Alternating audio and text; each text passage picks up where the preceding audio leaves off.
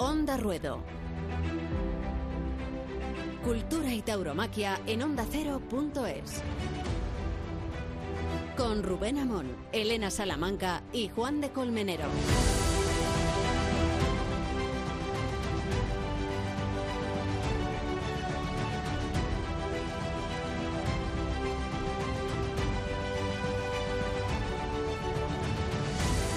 Comienza a sospecharse que Pablo Iglesias se ocupa directamente de redactar los pasajes del BOE que conciernen a la tauromaquia. Igual se desentiende de los demás, pero respecto a los taurinos, la verdad es que comenzamos a inquietarnos, porque resulta que de acuerdo con la última normativa, el máximo aforo que puede haber en una plaza de toros son 400 espectadores en fase 2, o un tercio del taquillaje, o 800 en fase 3. 800 en fase 3, imaginemos cómo serían los tendidos de las ventas, cabiendo como caben 23.000 espectadores.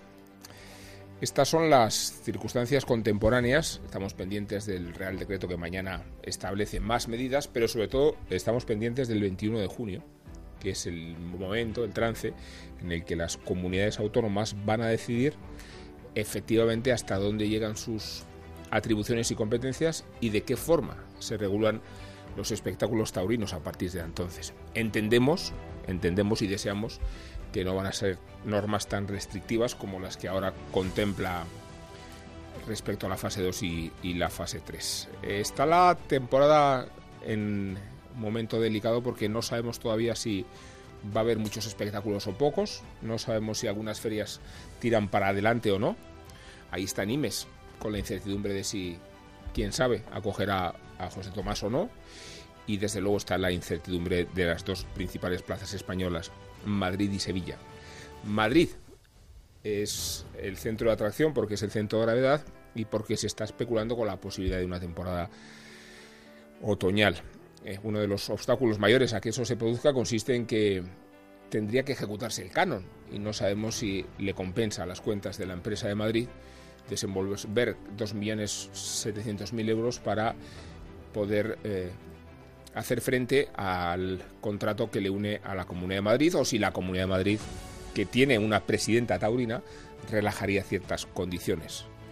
La otra plaza de Sevilla y la incertidumbre de San Miguel. Y siendo como es la última o penúltima gran feria de la temporada, porque ahí está Zaragoza cerrando el año, si habría en la mastranza espectáculos o no. De estas cosas vamos a hablar con un gran aficionado y un gran jurista y un buen periodista que es Andrés Sánchez Magro y con un empresario que se prodiga a con los medios de comunicación y que hoy nos va a atender, que se llama José María Garzón, que tiene muchas plazas a su cargo y que desde luego es uno de los empresarios más audaces de todo el escalafón.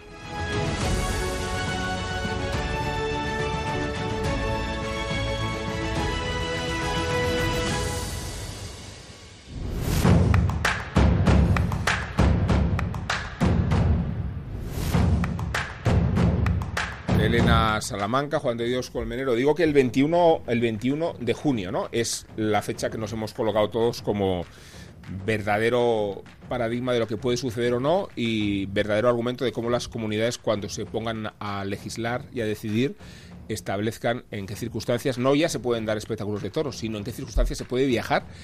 Recordemos que a los toros nos desplazamos muchos aficionados de una comunidad a otra y tienen que estar muy claras las condiciones para que los espectáculos vuelvan con garantías. Así es, la fecha última, la fecha límite del último Real Decreto sobre el estado de alarma, la última prórroga que aprobó el gobierno hasta el 21 de junio. Luego ha ocurrido una cosa muy extraña. La última comparecencia del presidente del gobierno de este pasado domingo eh, anunció como una especie de estado de alarma a la carta, ¿no? en el que incluso en fase 3 algunas comunidades autónomas podían levantar. Esto es una vieja reivindicación del PNV del gobierno vasco eh, por aquello de quizás levantar el estado de alarma incluso en fase 3 eh, por eh, las elecciones eh, eh, autonómicas en el País Vasco.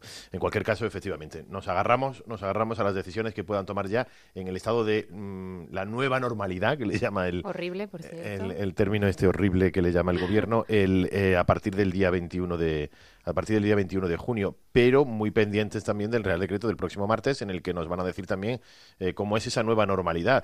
Lógicamente, las comunidades autónomas tienen, en base a esa cogobernanza, pues cierta autonomía para poder hacerlo, pero claro, si tiene un Real Decreto aprobado de nueva normalidad con unas determinadas pautas, depende hasta dónde lleguen de concretas esas pautas, tendrán que seguirse o no. pero yo confío en que si el Gobierno ha estado diciendo que se van a dar todas las competencias a las comunidades, ese tipo de, de medidas que son aforos, que son cosas como muy concretas y muy de cada comunidad, pues tengan ellos las competencias. Creo que nos vendría mejor, porque no sé el Real Decreto Ley que se aprobará el martes eh, hasta qué punto van a tomar decisiones en las comunidades. De hecho, ya se les da en fase 3 la decisión a la, propia, a la propia comunidad a pasar a esa nueva etapa, cuando ellos decidan. A veces tengo la impresión de que igual eh, alguien intenta eh, agrandar el agravio comparativo entre comunidades autónomas. Si en Madrid, por ejemplo, en la Plaza de las Ventas, porque la comunidad así lo decide, un aforo del 50%, pongamos el caso, un 60%, un 70%, y eso no lo deciden la Plaza de Toros de Bilbao o la de Sevilla o,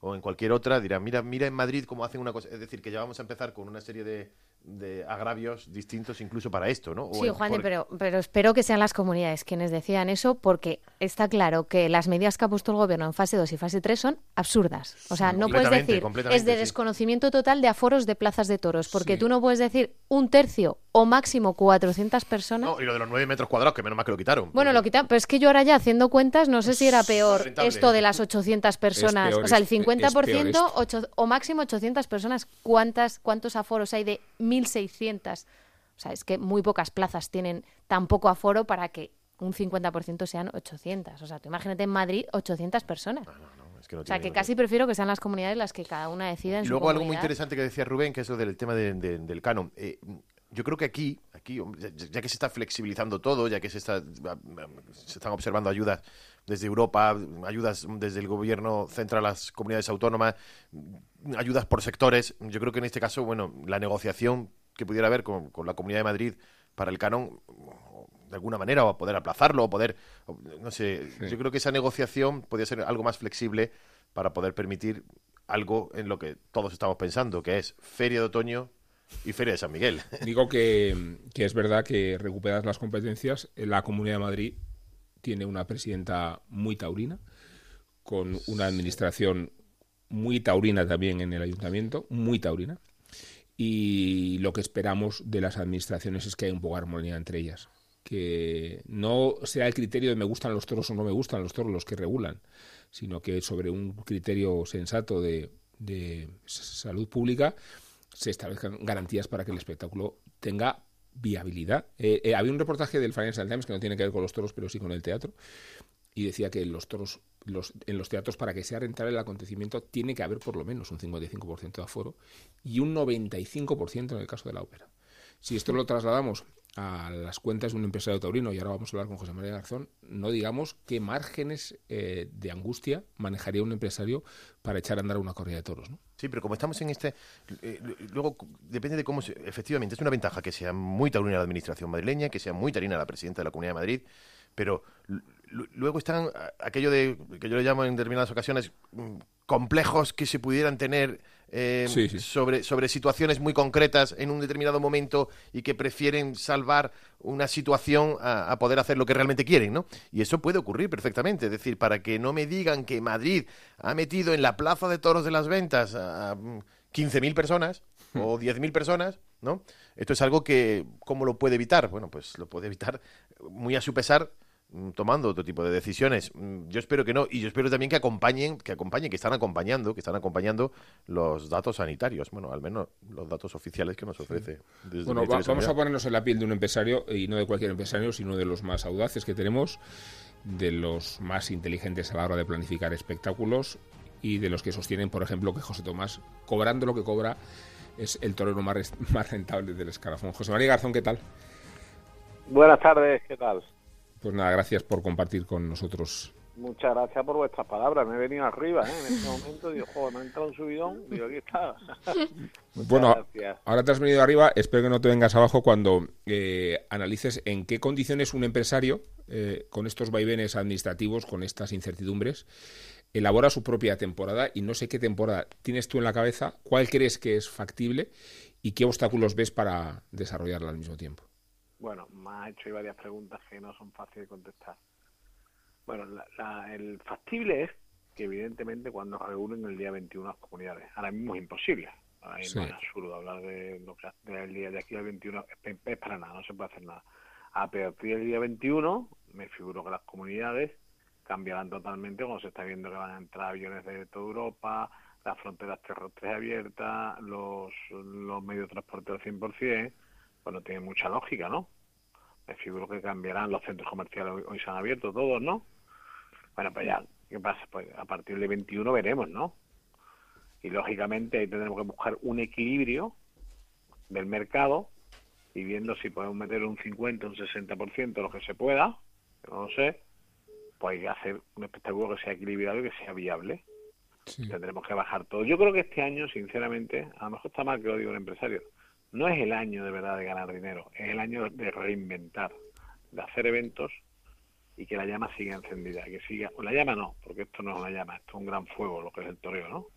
Gracias a Dios el toreo en nuestra cultura, nuestra tradición, nuestra literatura se ha escrito, se ha pintado tanto, tanto que, que no hay que decir, oye, pero creo que es el momento de hacernos fuertes y aguantar y pensar cubrir todos los costes y tirar para adelante, porque no es el año de ganar, pero sí es el año de invertir y de mandar un mensaje, ¿verdad? Que los toros reaccionan incluso cuando las condiciones son tan adversas. Lo digo porque hay muchos intereses en vernos sepultados esta temporada. Claro, es que yo creo que tenemos una obligación.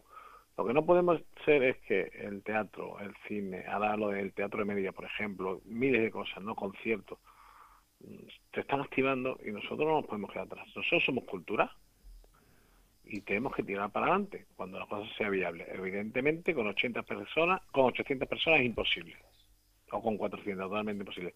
Pero a partir de ahí, cuando nos abran las puertas, que las me entiendo que se tienen que abrir, igual que entiendo que el estado de cada día 21, entiendo porque estamos hablando de un gobierno que está basado en la mentira. Espero que no se meta en que el 21 cambie. Pero, mm, lógicamente, como va a cambiar, pues yo me figuro que que se, podrá hacer un espectáculo viable. Mm.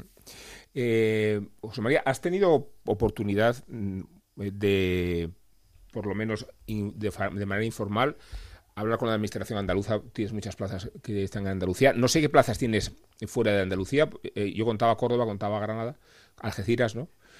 Y Torreón, Nardó y Las Rozas. Bien, o sea, tienes Cantabria, que es una comunidad donde ya ha prosperado la fase 3, más Madrid, que es la que va detrás.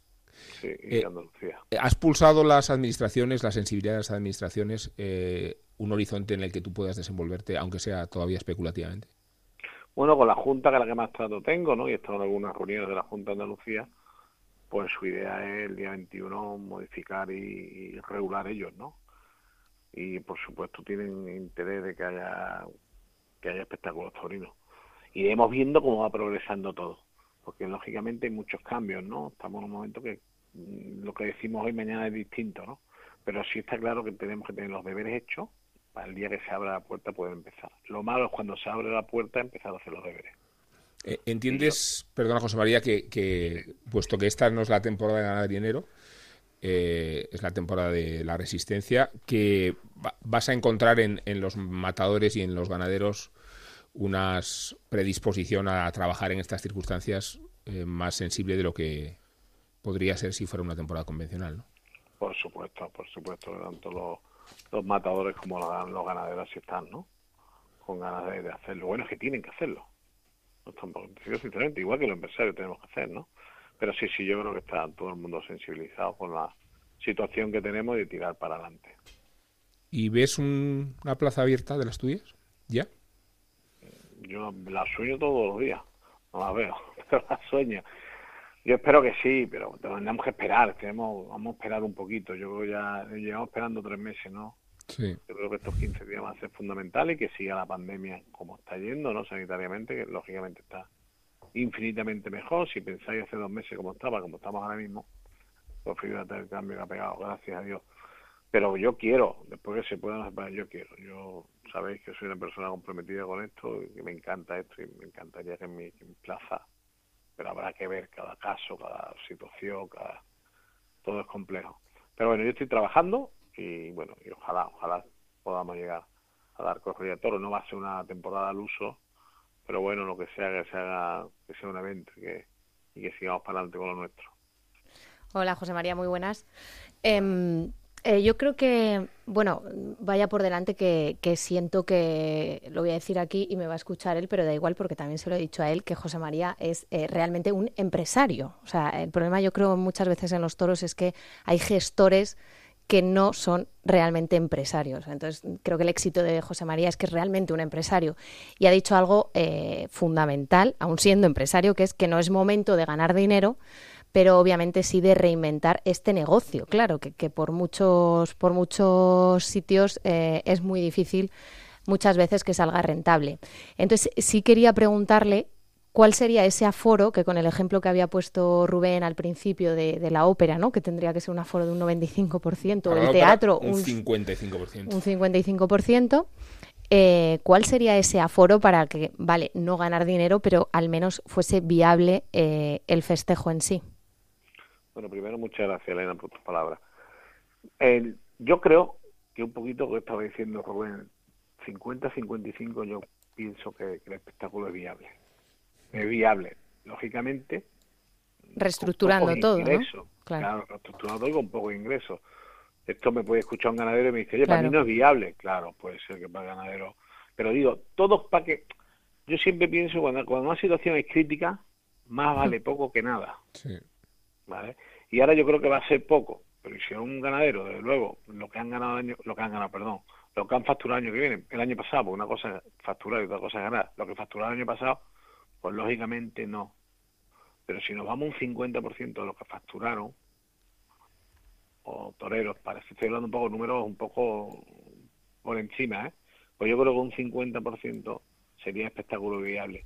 Que todo el mundo gane un poquito, para poder seguir y para poder mm, aguantar y para que los toros, oye, pues si un toro, la producción de un toro cuesta entre 5 y 6 mil euros, yo no soy ganadero, ¿eh? Pero vamos, entre 5 y 6 mil euros, pues oye, pues si a lo mejor mm, está cerca a ese número, pues mira, pues oye, has ganado, no, pero tampoco te ha costado. Y yo creo que este año tenemos que intentar hacer, ya que vamos a perder todo el sector mucho dinero, y como pero no solo la empresa torina, como todos los tipos de empresas en España, o, la, o el 90%, a lo mejor el tema de alimentación no, pero la mayoría pierde, bueno, pues a partir de ahora vamos a intentar no perder más, que lo que estemos haciendo no nos cueste. Yo creo que es importante. Es mi opinión, es una opinión súper personal, porque después otros pueden pensar otros compañeros, otros ganaderos, toreros, que... Pero yo pienso que de verdad tenemos que salir de un punto que yo me lo, considero, ¿eh? y repito, una obligación personal por, por afición, que es que tenemos que hacerlo. No es decir, no, pero si no interesa, no, no, ya sé que no interesa pero hay que hacerlo. Sobre todo en la vida hay muchas cosas que hacerlas que no nos interesan. ¿eh? Sí, sobre todo los... ¿Qué tal? Soy Juan de Colmenero, sobre José María. Sobre todo los ganaderos, lo que tú decías, porque, porque ya hay muchos que han adelantado que, bueno, van a mandar al matadero a un tanto por ciento muy elevado de, bueno, por lo menos, por lo menos los anuncia, lo anuncian de esa manera, no sé si además también con, otro tipo de, objetivo, pero, pero a ellos no les sale rentable y lo dicen.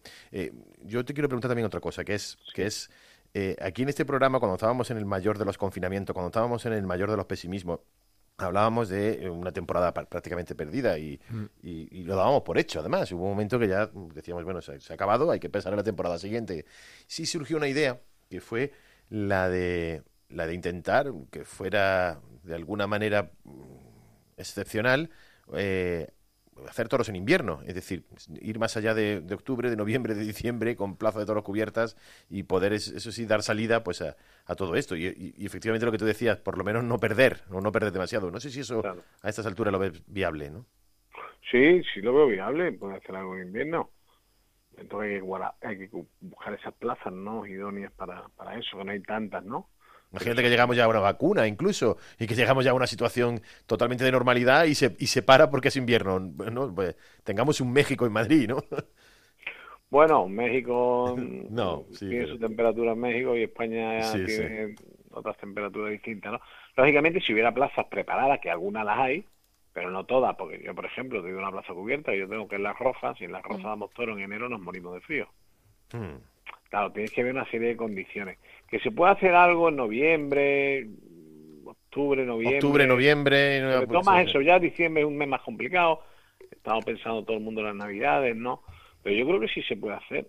Yo, yo alargar la temporada, por lo menos, alargarla, la, la, que era habitual, ¿no? Yo, sinceramente, a lo mejor digo cosas que. Pero es que hay que reinventarse, es que aquí. Es que está todo inventado, que va, que va. Si aquí falta por inventar un montón de cosas. Mm. posiblemente un sector que hay que inventar y, y cambiar muchísimas cosas. Y yo creo que sí, que una temporada de invierno se, se podría hacer. Pero luego siempre va a ser una cosa pequeña, no va a ser una gran temporada porque no hay sitios, ¿no? Mm. Pero sí se puede hacer. Yo sí, Zaragoza, Vista Alegre, lo he dicho muchas veces, o Las Rozas incluso, lo que has dicho. Sí, sí. Lo que pasa es que Las Rozas te muere allí, porque no está climatizada. Claro, quién va a los Las Rozas, ¿no? Eh, una pregunta, José María. ¿Cuánto crees que lo que ha sucedido esta temporada ha puesto en realidad sobre la mesa eh, la incertidumbre del modelo que ya estaba agonizando y que la emergencia del coronavirus ha terminado por, por eh, destapar, ¿no? O sea, ¿hasta qué punto el, el, modelo de negocio taurino, como algunos colegas tuyos sostienen, eh, hay que transformarlo independientemente del coronavirus, más allá de que el coronavirus haya acelerado la reflexión? Bueno, había que haberlo transformado hace muchos años ya, porque el modelo no, no está funcionando. ¿Y por qué no está funcionando? Porque los pueblos han desaparecido, porque las ferias se han reducido, y, evidentemente me dice, hay mucho más abanico de ocio que hace 20 años. Claro que sí, hay mucho más abanico de ocio. Pero creo que también tenemos que reestructurarnos nosotros. Hay cosas que no, que no pueden seguir igual, ¿no? Creo que hay que cambiar muchas cosas, todo en, todos los sectores. Oye, muchas veces hablamos de hay que renovar este, hay que renovar otro. Yo creo que pega un cambio de todo, sinceramente. Y no digo con eso ni que sobre ni que falte nadie, pero que las cosas cambian y que lo que valía hace 15 años no vale ahora y lo que valía hace tres meses no vale ahora. ¿Y, qué entiendes tú que en este sentido es prioritario cambiar? Bueno, yo creo que sería bueno que un ente de, todos los sectores, tanto de matadores que de ganaderos, de banderilleros y de empresarios, un comité ejecutivo que tengan poder de decisión, porque para tomar decisiones pueden tomar 8 o 9 personas. Si tenemos que tomar 100 es imposible. Y yo creo que hay que tener un ente como como en todo, no, no, no, vamos a hablar de fútbol, pero como hay en el baloncesto, como hay en el teatro, como, oye, estas personas deciden y estas personas después informan a sus colectivos. Entonces, pues si hay tres empresarios en, esa, en ese ente o ese federación, ese comité, como quiera llamarlo, la palabra da exactamente igual, pero que tengan por decisión y que digan a sus asociados, oye, hemos llegado a este acuerdo en esta asamblea o en esta junta directiva y aquí el toreo va y por aquí y mañana vamos a, a un concurso público y si bien el concurso no es viable, porque no es viable, pues señores, a ese concurso no va nadie, y no va nadie, y se acabó. Como mañana no puede jugar fútbol el Betis, juega el jueves el derby, no lo juega mañana, porque se ha decidido así, y se ha decidido sin gente estos primeros domingos, dentro de un mes no sé lo que pasará, pero bueno, aquí no podemos cada uno tirar, hacer la guerra por nuestro y eso yo creo que, que es muy perjudicial para el toreo. ¿Entiendes que la fundación del Toro Lidia no es suficiente y que necesita, no sé, una cualificación más ejecutiva? Bueno, yo no he dicho nada de la fundación. Lo digo por, porque es lo que más se parece, ¿no? Yo creo que la fundación es un paraguas importantísimo para que todos estemos resguardados en ella. Sí. Pero hay que darle una vuelta a lo que te estoy diciendo, estando por supuesto, y puede ser que el paraguas de la fundación y que la fundación dirija, pero con ganaderos, con empresarios, con toreros y con banderilleros. Todos a una. Y que ahí decidan y se decide, dice, oye, este comité ha decidido esto. Y ha decidido que lo mínimo para ir a una ciudad tiene que ser esto. Y si nos piden cuatro millones de canon, no se puede ir. Hmm. Porque yo creo que lo que hay que hacer es no tanto hablar de canon como reinvertir en esa ciudad. Porque ¿cuánto vale una gran feria? ¿Cuánto supone una gran feria en una ciudad? Supone muchísimo. Dice, oye, Madrid, porque es la capital. ¿Cuánto supone la Feria de San Isidro? Muchos millones de euros. Bueno, vamos a invertir más en Madrid, vamos a invertir más en los hoteles, vamos a invertir más en los comercios, en los restaurantes, en mil cosas, en el turismo, que es lo que va a generar tanto movimiento de taurinos en la plaza, más que pedir cánones de plaza, sinceramente. Mm. A lo mejor me meto en camisa once para, pero es que si no hablo con lo que pienso, no prefiero no hablar. Por eso... hay que cambiar todo, ¿no? Es que todo no tiene lógica. Bueno, por eso queríamos hablar contigo. Sabemos de tu valentía y de tu cualificación. Eh, José María, muchas gracias por, por estar con nosotros y a ver si en Santander nos vemos. Bueno, Dios quiera que nos veamos pronto, donde sea, y, ojalá que sea una plaza de toros. Un fuerte Muchísimas gracias, fuerte abrazo. un abrazo. Un abrazo.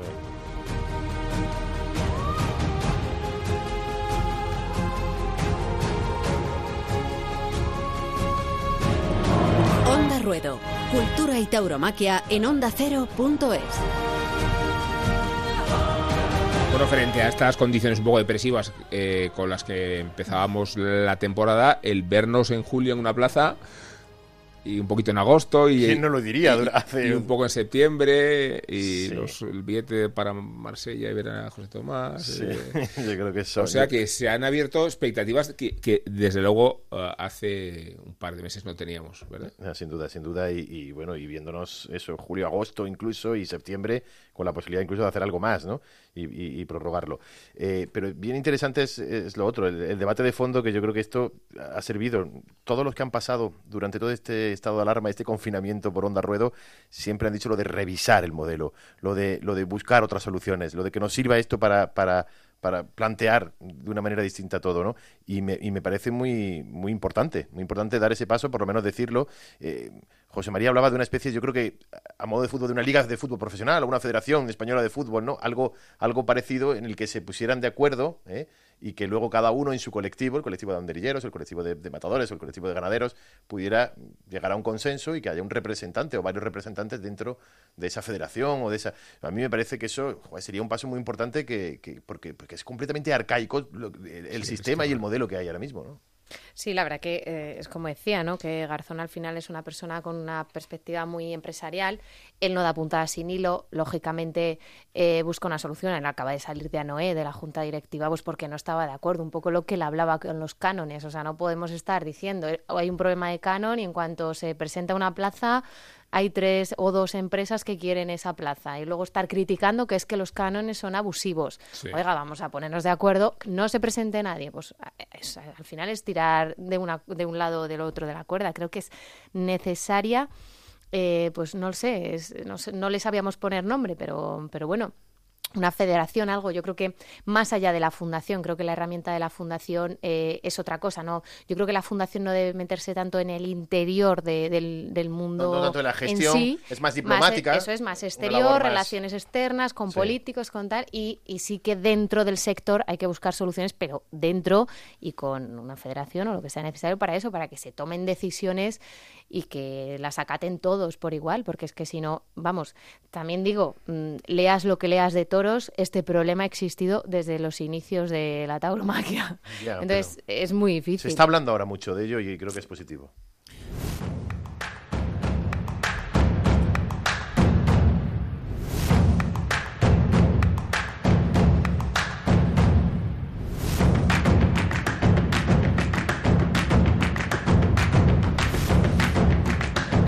Leíamos ayer en La Razón un artículo de Andrés Sánchez Magro, este buen aficionado, mejor juez incluso, y gran amigo, eh, que estuvo con nosotros hace un par de meses o un poco más y, y que por descontada la temporada. Escribía Andrés ayer eh, en La Razón que más allá de las apreturas con que la Administración está tratando a los toros en las circunstancias del coronavirus, si no es estas exigencias una traba para terminar de castigar a un sector que no goza de, de las amabilidades del gobierno. Andrés, ¿cómo estás? Hola, ¿qué tal Rubén? Buenas tardes. No sé si eres un poco más optimista ahora de lo que fuiste hace un par de meses y si tienes tus maletas medio organizadas para desplazarte a alguna plaza. ¿Cómo estás? Yo soy un poco más optimista, ¿no? Como cualquier persona que haya escuchado a Garzón. Yo con José María he hablado varias veces durante todo este periodo de confinamiento, ¿no? De confinamiento. Como en Cádiz, está hablando varias veces con él y bueno, pues es, él, la verdad es que rezuma, ¿no? Optimismo, esas ganas de hacer. Hablo con otros empresarios jóvenes también, con Alberto García, con Zúñiga, un poco los que son ahora los, los guerrilleros, ¿no? De, del empresariado taurino, más jóvenes, más dinámicos, menos eh, anquilosados ¿no? en las estructuras ya antiguas y, quier- y tienen ganas, ¿no? Y también hablo con ganaderos, con toreros incluso, y bueno, pues la gente es, tienen, todo el mundo tiene ganas, ¿no? Todo el mundo tiene ganas de, de- de hacer algo, ¿no? Yo creo que la, la posibilidad de, aunque sea simbólica, de dar eh, algún espectáculo taurino lo que queda de año, pues es casi un compromiso, ¿no? Que, que nos une a todos, ¿no? Entonces yo soy un poco más, más optimista y, y en cuanto a mis maletas las tengo siempre hechas, Rubén. Mm, Temporada de verano todavía, ¿no? Porque Queda mucho verano. Yo creo que, de hecho, eh, he leído por ahí que en Arevalo Ávila se van a los festejos, ¿no? 17, 18 de julio o algo así. Sí. Y para ella tengo yo ya billete, ¿no? Para, para Arévalo, por ejemplo. Y Andrés, lo que te preocupa es el, el contexto político, ¿no? Más allá de la coyuntura del coronavirus. Sí, sí, sí. Yo me preocupa el contexto político como cualquier persona que, que palabra más sobre voy a decir y me vas a me puedes quitar la palabra más transversal como somos gente como tú y como yo, ¿no? Que no sabemos realmente cuál es nuestra ideología más que la del individuo, la libertad y, y la cultura, ¿no? Que son, son nuestras patrias. Y pues me preocupa porque se ha perdido mucho la transversalidad del toreo y, y ahora mismo pues las opciones políticas gubernamentales por razones muy superficiales pero son muy contrarias, ¿no? Esos son, son datos, la propia regulación absolutamente eh, mm, eh, extemporánea y, e inútil que, que, que, contenía el decreto del último, el decreto de alarma, ¿no? De, de esta prórroga del estado de alarma. Sí, sí. Ese 30, artículo 38 bis es un artículo inútil. Porque, bueno, un bis tenía que ser claro. Un, so, un, sobrero. un, sobrero. Un sobrero. Un sobrero. De cortijoliva. Sí. Y corraleado. corraleado. Eso corraleado, pues es que es inútil. O sea, te está regulando para un periodo que, que es de 15 días, con, sí. con, fases diversas, de la 3 a la 2, no sé qué, con, la, con, la, con el conocimiento realista de que no se puede organizar un espectáculo con tan poco tiempo, ni hay ánimo, ni hay hasta cuestiones administrativas, ¿no? Para organizarlo, ¿no? Es imposible administrativamente organizar un espectáculo con tan poco tiempo, eh, con imposibilidades de movilidad hasta de ganado, en fin, yo qué sé, es un disparate, ¿no? Espectáculo taurino y lo regulas. Entonces, claro, a veces cuando yo como jurista, cuando regulas las cosas es porque las quieres eh, esclerotizar, condicionar o incluso sí. estrangular. ¿Y qué ocurre? Que además lo hace el estado de alarma del mando único, ¿no? En el, en el último aliento del mando único, porque a partir del 22, ¿no? Sí. De junio, Uh -huh. las comunidades autónomas recuperan el, la competencia que tenían en materia de espectáculos públicos y actividades recreativas, que es donde están incardinados los, los toros, ¿no? Y entonces, claro, si ya serán las comunidades autónomas las que pues tengan que regir, salvo que haya una normativa estatal que no sé cuál puede ser sin vulnerar la legislación consagrada por el Tribunal Constitucional que protege a la tauromaquia como actividad cultural, donde se puede limitar administrativamente, porque la competencia administrativa es de las comunidades autónomas. Con lo cual, esta regulación del Estado, de un Estado de urgencia, de un Estado alarmado y alarmista y alarmante, el Estado central que regula esto, pues, ¿por qué se regula? ¿Para qué? No. ¿Para qué, y... para qué, para qué ese canto de cisne normativo del estado de alarma eh, se regula los toros? Que esa es la, la, pregunta que a mí me asaltaba ayer o anteayer cuando, sí. cuando escribí el artículo, ¿no? Sí. Y hablé con muchos que no han querido decir, porque claro, luego la gente del toro es muy prudente, es muy educada y, y no quieren decir lo que piensan, ¿no? Vamos la a duda, sí. la, duda, la duda era esa para mucha gente el toro, para gente muy importante el toro, para gente muy prudente y muy documentada. ¿Por qué regular esto y para qué? Sí, no, Andrés, soy Juan de. Sí, vamos a estar muy pendientes el próximo martes, lo que decía, a no ser que haya una otro otro real decreto por encima que intente regular lo que lo que bueno incluso constitucionalmente sería un poco dudoso no sí, eh, tú, tú, mejor que nadie podrías decirlo porque hay un real decreto para regular el estado de la nueva normalidad ¿no?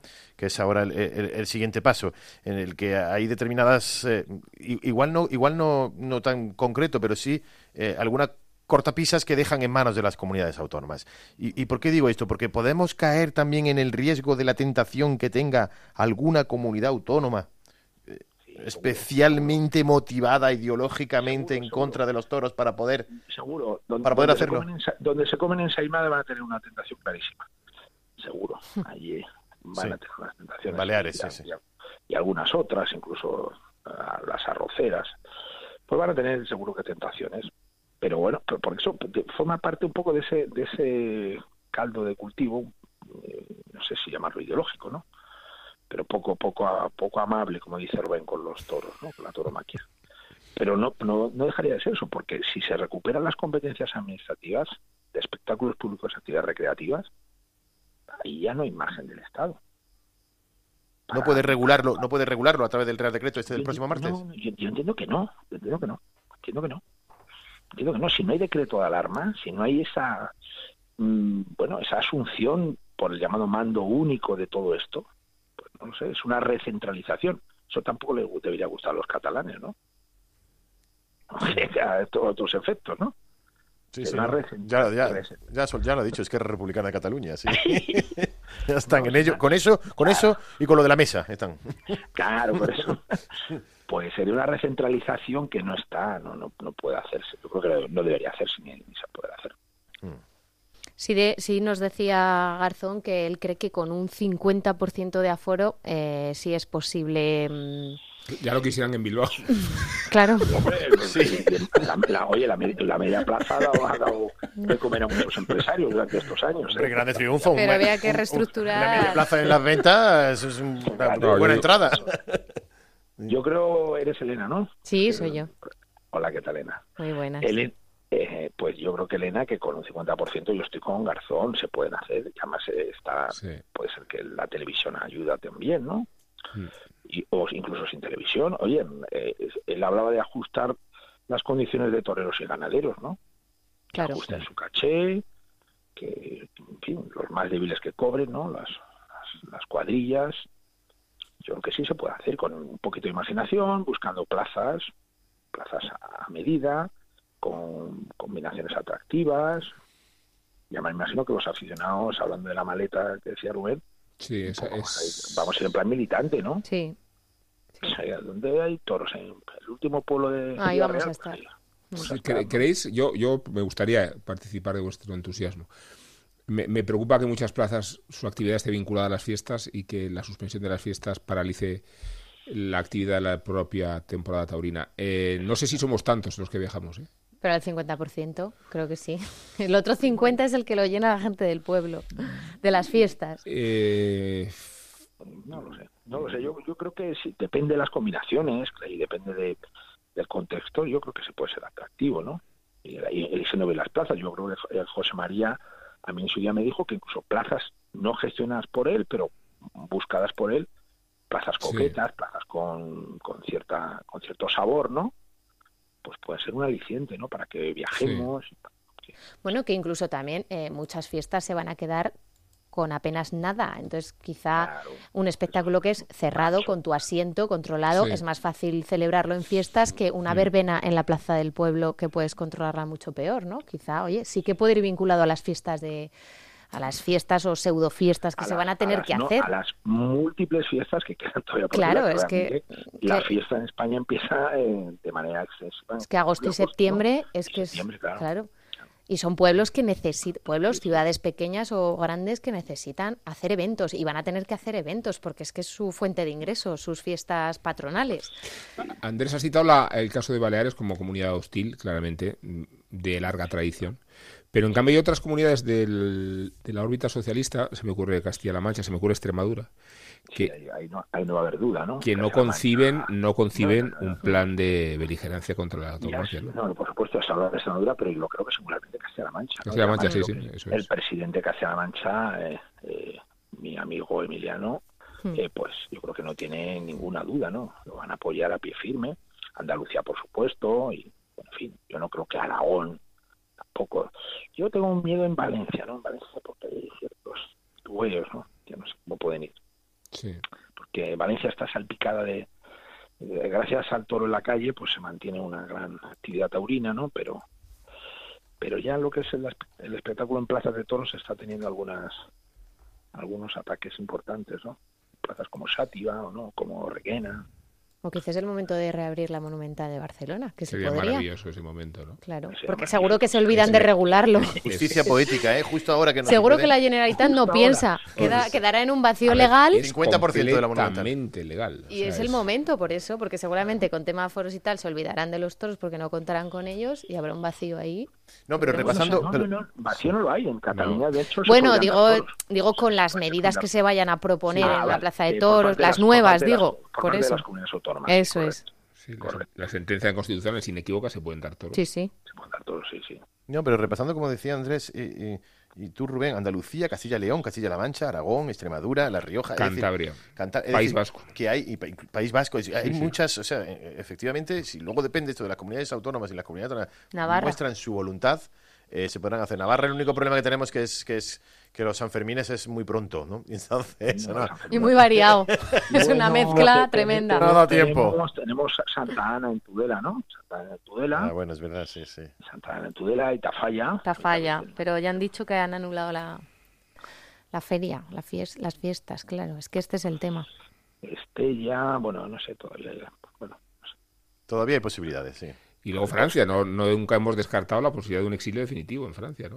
Como plan definitivo para la... Plan de vida, a incluso. todos, a todos los efectos. yo- a Sí, todos a, los efectos. a todos los efectos, sí, sí, sí. Sí, hacer- ser posible con regiones eh, cercanas a Bélgica, ¿no? Es posible. que tengan vino y tengan una zona ¿Cómo? para eso, sí. Bueno. las recetas, ¿cómo, ¿cómo va lo del vino? Bien, ¿no? Aquellas, aqu- aqu- aquellos consejos maravillosos durante el confinamiento. Confinados. Pasamos con fita. Muy bien, muy bien. Bueno, ahora ya la gente puede ir a los bares, ya es distinto, claro. Sí, sí. Sí, sí, sí. Aparte que, el- que una noticia positiva es que, sea, claro, positiva por otra tremendamente negativa, que se ha elevado el consumo de vino en la casa, ¿no? Esto es Claro. confinamiento, ¿no? Está muy bien.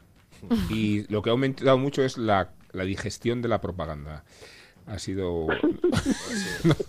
Nos hemos sobre eh, expuesto a una dieta de propaganda gubernamental que ya con la que ya no podemos. Yo ya organizo todo mi fin de semana solo y exclusivamente en función de la intervención del presidente del gobierno. no sé si Antes, vino o digestivos poderosos, antes, durante y después. lo que hace es falta Almax. Andrés, que te mandamos un fuerte abrazo. eh, esperamos vernos pronto, no ya en persona, sino en una plaza de toros que donde los encuentros tienen sentido, ¿no? Y, y en la radio. O en un tren, o en un tren camino de los toros. Cuídate mucho, Andrés. Abrazo enorme para todos. Un abrazo. Un abrazo. Bueno, ahora Andrés Sánchez Magro, insigne aficionado. Y yo creo que mente lúcida para tantas cosas. Eh, estamos hablando del porvenir del toreo, pero nos vamos a ir por la puerta del tiempo a sus mismísimos orígenes. Juan de.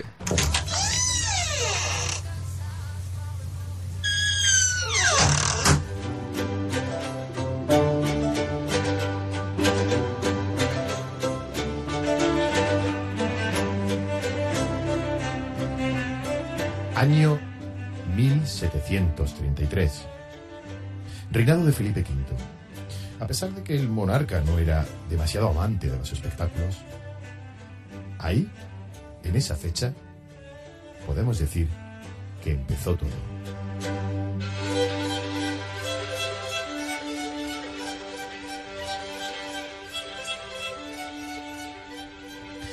Los espectáculos taurinos eran todos a caballo, con lanzas, desordenados. Los barilargueros, los conocedores y los mayorales de ganaderías eran los que exhibían en palenques de ciudades y pueblos la fiereza y la bravura del sucesor del Bos Taurus africanus. Pero nada más. Hasta que llegó alguien, un empleado del matadero de Sevilla, situado en el arrabal de San Bernardo al otro lado de las murallas. Por nombre Joaquín y por apellidos Rodríguez Costillares. Y ayudándose de trozos de madera y de ropa, inventó la suerte de torear y de matar a pie. Comenzó a organizar a los voluntarios en cuadrillas, origen de las actuales cuadrillas de toreros. Separó al aficionado del profesional e inventó también el vestido de torear, introduciendo la chaquetilla bordada. Lo que hizo Costillares es organizar un rico y abundante caudal de suertes en potencia que se practicaban hasta ahora de manera caótica.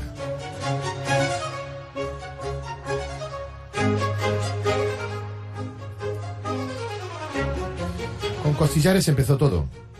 Y siempre con el pueblo y pegado al pueblo. Pero la nobleza y la monarquía comenzaron a separarse mucho más de los espectáculos.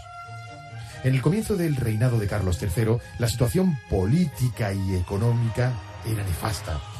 La subida de impuestos, la subida de los precios, sobre todo la del pan, que se quintuplicó en tres años, y las normas exigentes y extravagantes de los gobernantes, originó en el año 1766 el motín de Esquilache.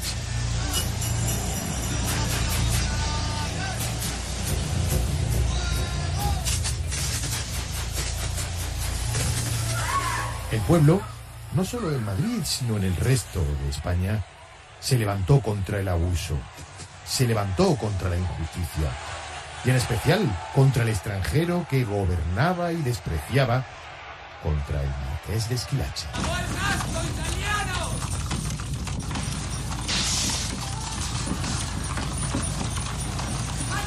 Pero fue a las pocas semanas y por la incansable lucha de los ciudadanos cuando Esquilache fue destituido por el rey y el precio del pan comenzó milagrosamente a bajar.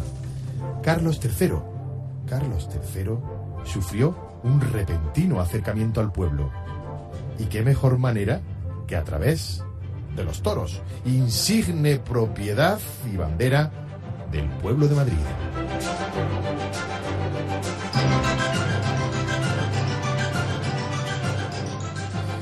Y mientras tanto, allí seguía Costillares. Pero también apareció Pedro Romero, el creador de la escuela rondeña de estirpe ilustre, el que comenzó a usar con cierta técnica la muleta. Sus consejos a los aprendices de la escuela de tauromaquia de Sevilla, de la que fue director mucho tiempo, adivinan con más de un siglo el toreo de Belmonte. El que quiera ser lidiador ha de pensar que de cintura para abajo carece de movimientos. El lidiador no debe contar con sus pies, sino con sus manos. Consejos para la eternidad de Pedro Romero.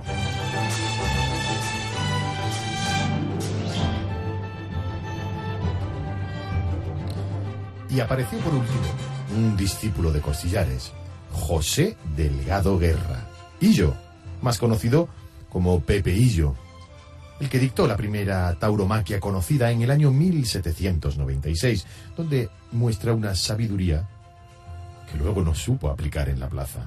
Adornó, eso sí, su toreo con toda clase de filigranas, conformando un estilo inspirado en el de su maestro Costillares, que se conocerá luego como la Escuela Sevillana. Rivalizó con Pedro Romero, que siempre lo derrotó en los ruedos. Sin embargo, fue ídolo de las gentes y lució su gallardía y seducción en los salones de la aristocracia que lo trataban como a un igual. Por eso, cuando el toro de nombre Barbudo lo mató el 11 de mayo de 1801 en la plaza de la Corte, todo Madrid lo lloró.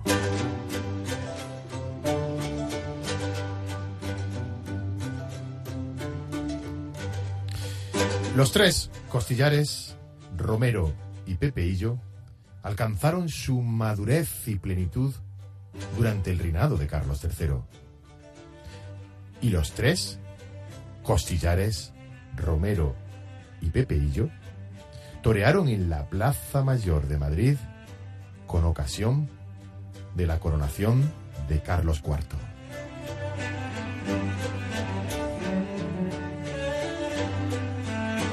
Con ellos empezó el toreo a pie y abrieron la puerta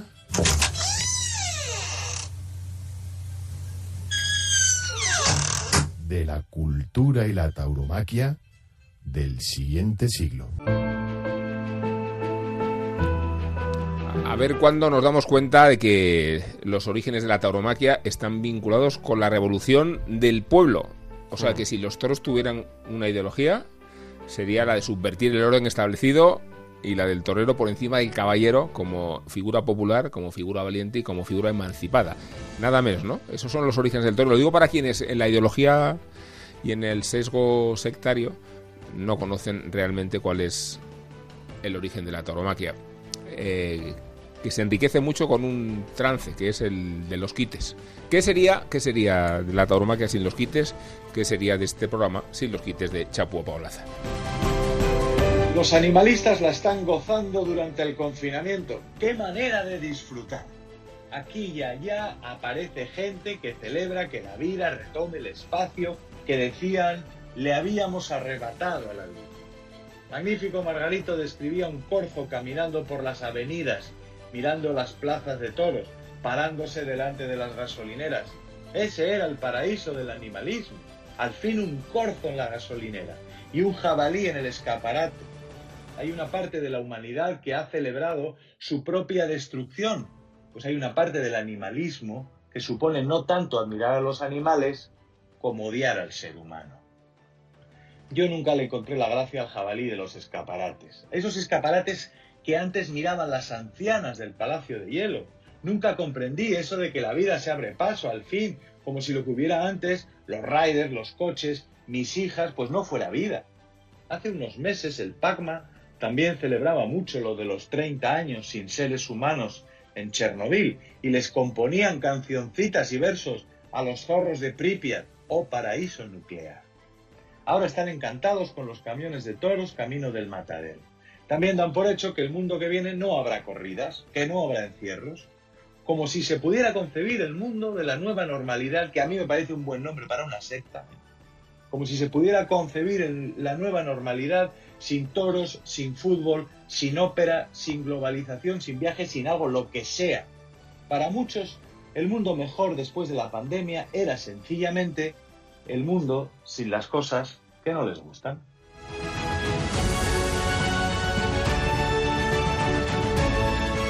Onda Ruedo. Hemos recuperado el optimismo, ¿eh? Las cosas como son, ¿eh? Hombre, la, con temporada tenemos. hemos tenido. tenemos la temporada en sazón para frecuentar algunas plazas. Yo ya tengo mis fechas, ¿eh? Clandestinas todavía porque no son oficiales. Pero eso de Santander. Dilo, ya, ya has soltado. Lo de Santander lo has soltado. Un poquito de Santander. Un poquito de qué más. Un poquito de Francia. Sí, Francia. Esa de Francia me apunto. Desde luego en Andalucía va a haber cosas. Seguro. Y, y prontito. Y lo que hay siempre en este programa es un epílogo. Madrid también. Un epílogo que, ¿sabes cuándo lo protagoniza Elena Salamanca? Por supuesto. Pues mientras se reorganiza el sector para poder volver a abrir las plazas de toros y que no falten broncas, ovaciones o peticiones de orejas, seguiremos en Onda Ruedo con estos resultados simulados. Que suene una fuerte bronca para el presidente del gobierno. Sánchez no sabe nada del IVA del toro bravo. Vamos, ni de la tauromaquia en general. Sobre el toro de Lidia y el IVA, el IVA pues eh, honestamente tengo que estudiarlo, no, no, no, no tengo datos para poder posicionarme sobre esta cuestión.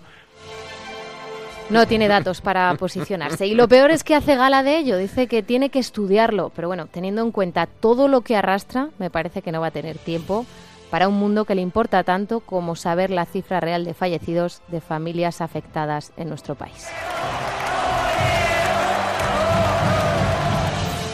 Y bueno, ovación para otro partido político, ¿por qué no? El segundo partido más votado en nuestro país ha propuesto varias proposiciones no de ley en el Congreso en apoyo a los toros, con ayudas para los ganaderos, un decálogo y que se modifique el Real Decreto Ley que se incluya contenido taurino con faenas antiguas, por ejemplo, en la televisión pública, la de todos.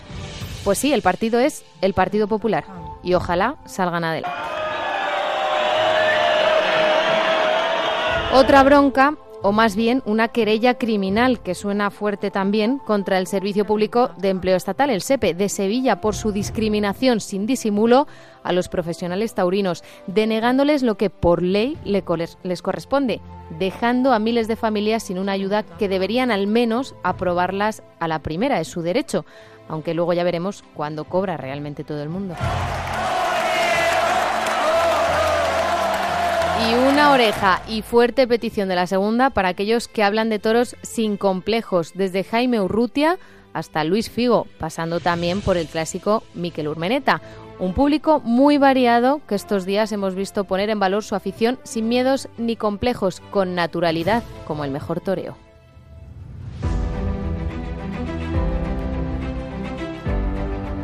Pues hasta aquí hemos llegado, Juan de Colmenero, Elena Salamanca gracias a vosotros, gracias a Nacho García.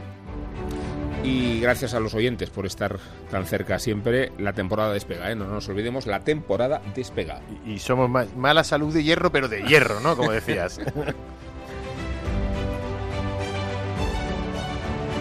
Onda Ruedo, Cultura y Tauromaquia en OndaCero.es. Con Rubén Amón, Elena Salamanca y Juan de Dios Colmenero.